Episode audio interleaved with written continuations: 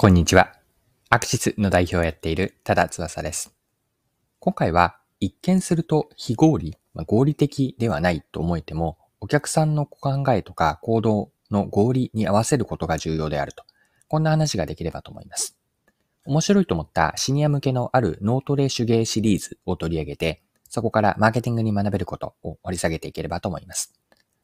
よかったら最後までぜひお付き合いください。よろしくお願いします。はい。今回はシニア向けの脳トレ手芸というものを取り上げるんですが、この話は日経新聞のあるコラム記事に書かれていて興味深いと思いました。記事から一部抜粋して引用します。手芸用品大手、湯沢屋商事の脳トレ手芸シリーズが50代、60代の女性に好評だ。2020年12月の発売以来、第1弾、クロスステッチ刺繍キットと第2弾、編み物キットの累計販売数が約2万6000個となった。同社によれば、従来品の4倍規模とのことで、縮小気味の市場、縮小気味の手芸市場では異例の異例のヒットだ。はい。こちらが日経の8月26日の記事からの引用でした。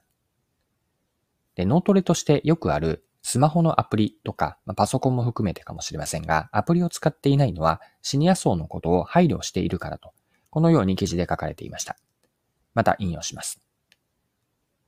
手芸が脳トレにもなる点だ。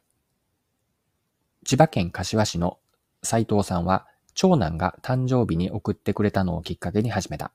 もともと手芸は好きなので楽しいことを続けるとボケ防止になるというのが嬉しいと語る。脳トレとは脳を鍛えるトレー脳を鍛えるためのトレーニングである。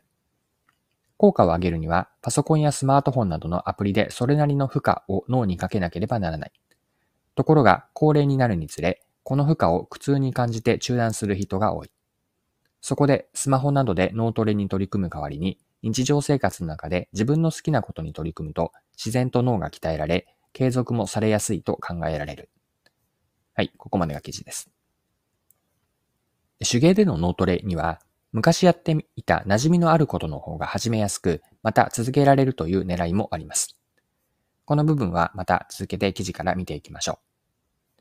昔やっていたことにもう一度取り組み、自分らしさを取り戻そうとする消費を、消費を筆者は自己復活消費と呼んでいる。こうした消費形態はおおむね50代以降に見られる。脳トレシリーズが好評な理由の一つは、この消費形態を後押ししている点だ。自己復活消費は子育て終了や退職などを機に時間の拘束から解放されると起こりやすい。また、50代になると、老眼など感覚器の衰えや認知機能の衰えで新しいことに取り組むのが億劫になっていく。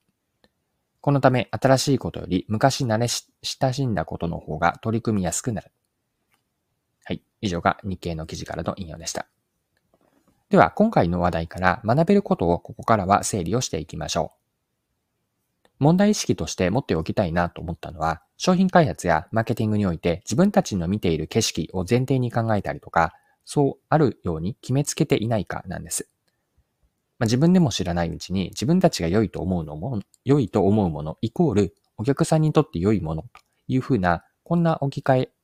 見立てをしていないでしょうか。自分たちが良いものイコールお客さんが良いものと。しかし必ずしもそうではないんですよね。この話をシニア向けの脳トレに当てはめれば、アプリを前提に施策を考えてしまう、打ち手を考えてしまうというのは、自分たちにはアプリは良いことでも、お客さんにとってはそうとは限らないんです。脳トレをするのに、アプリを使ったりとか、パソコンを使いたくない、手芸などのフィジカルな物理的な方がいいというのは、シニアの人にはちゃんと理由があるわけです。お客さんにはお客さんの都合とか文脈があるんですよね。例えば、スマホのアプリでは、やがては苦痛を感じて中断してしまう。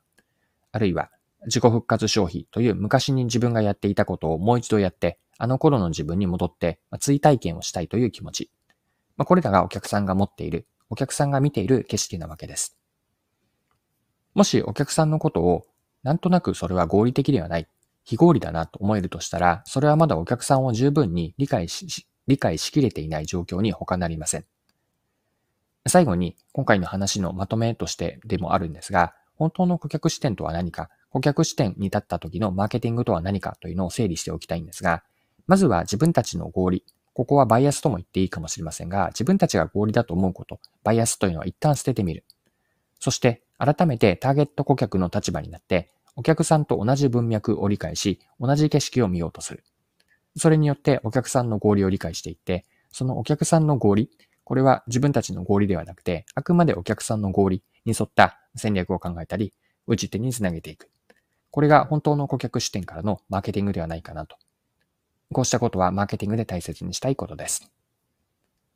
はい。今回目標なお時間を使って最後までお付き合いいただきありがとうございました。それでは今日も素敵な一日にしていきましょう。